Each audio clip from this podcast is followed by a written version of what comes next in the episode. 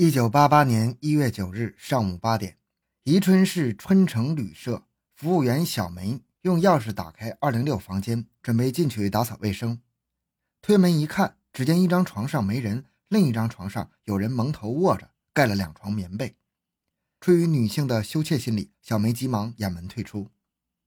此后，二零六房间一直没有发出任何声响，在喧闹的旅社中显得出奇的静。旅社规定。超过当天下午六点离店者，需付一天的住宿费。晚上八点半左右，当服务员哼着流行歌曲，漫不经心地走进二零六房间催促结款时，开灯掀被，不禁大惊失色。只见卧着头部变形，被砸了十几个洞，鲜血浸透棉絮，渗入床缝。滴在地板上的一大滩鲜血，早已经在寒冬的冷空气中凝固了。欢迎收听由小东播讲的《宜春旅社突发劫杀血案》。凶手外号飞天神拐，却难逃法网。回到现场，寻找真相。小东讲故事系列专辑由喜马拉雅独家播出。元月九日晚上，现场勘查在宜春行署公安处和宜春市公安局有关领导的亲自部署下，有条不紊的全面铺开，拍照。采痕、取证、访问，各项侦查工作首先围绕查明被害人身份这个焦点紧张地进行着。显然，凶手是个极其狡猾的家伙，杀人前早已经做好了精心的预谋。作案后不仅销痕灭迹、伪造现场，而且利用恶劣的天气和旅社管理疏漏的条件畏罪潜逃。案犯有充裕的时间，这是侦破工作中通常采用的关卡堵口和跟踪追捕等措施临时失去了目标和效应。技侦人员毫不气馁，梳头发似的将现场反复的勘查。然而，所有能真实反映死者身份的物件早已经荡然无存了。元月十日凌晨两点，技术精湛的老法医张焕云带领助手黎林根、黄吉荣完成了法医检验。通过尸检得出如下结论：一、死者胃内消化程度化验分析，被害人于元月八日晚饭后至当晚十点前死亡。本案死者系被他人用钝器打击头部，造成颅脑损伤及扼颈窒息而死。三，死者系男性，年约二十四岁左右。为了尽快查明死者身份，扩大线索来源，经研究，决定在《江西日报》和《赣中报》刊登寻人启事。元月十三日，江西省公安厅发出了八十八赣公行通零幺零号关于寻找无名尸体的通知。启事通报发出不久。南昌、赣州等地先后有人来到宜春进行辨认，但是该案仍未有实质性的突破。紧接着，四千份印着死者体貌特征的通报像冬天的雪片飞向了全国各地。为了尽快查明死者身份，狠狠打击犯罪分子的嚣张气焰，人民群众协助公安机关做了大量的查询工作。两个月快过去了，犯罪分子仍然是逍遥法外，被害人冤情未深。专案组的干警们心急如焚。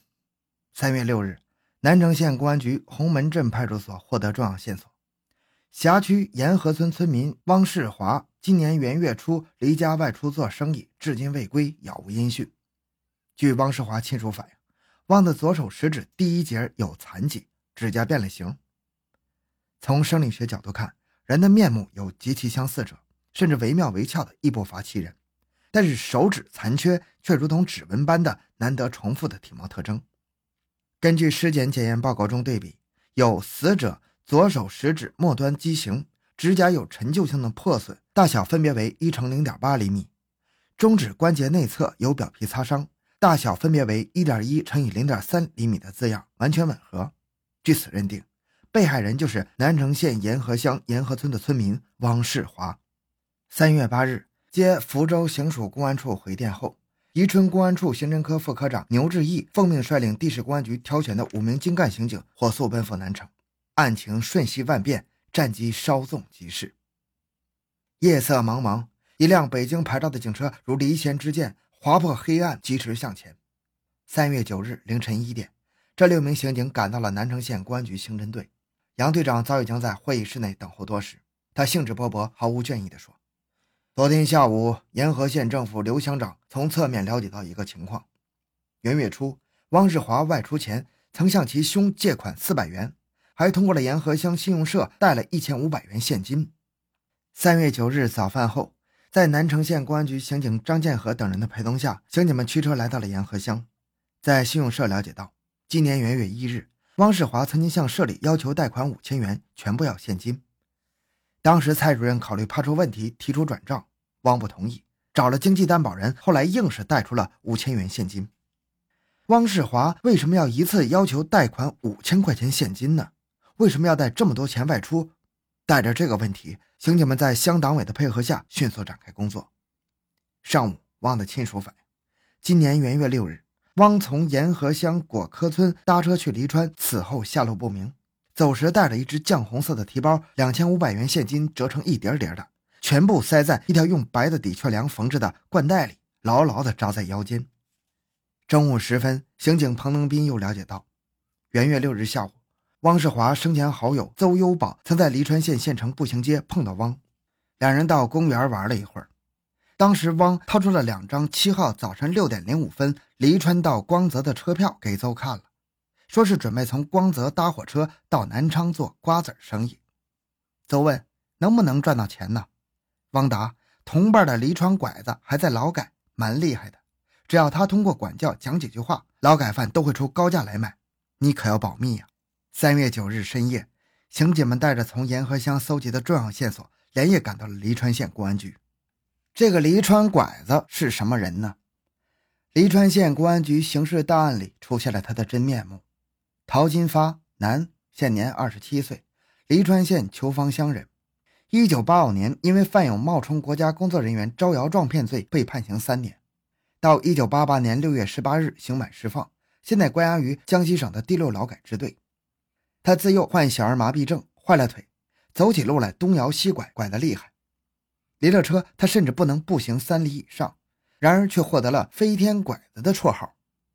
就这么一个孱弱不堪的拐角仔，若说他能从牢房里飞往千里之外的宜春，杀掉一个身强力壮、二十多岁的年轻人，没有足够的证据，谁能相信呢？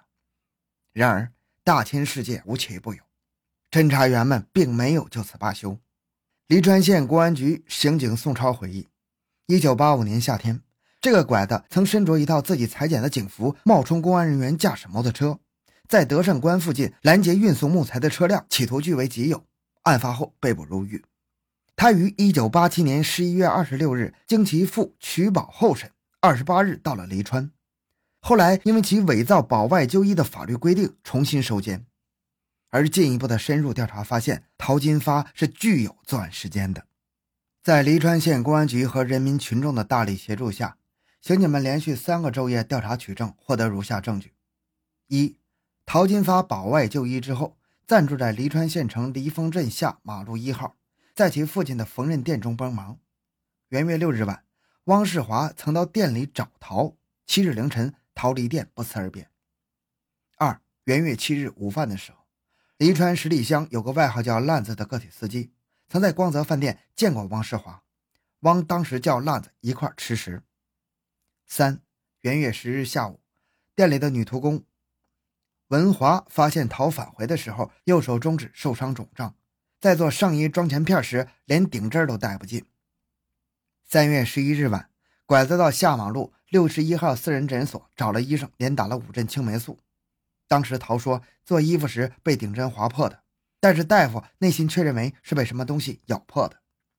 四元月十二日上午，陶金发用五百五十元现金买下了步行街个体理发店的大半个店面，所付的现金上有褐黄色的斑点，经鉴定是血迹。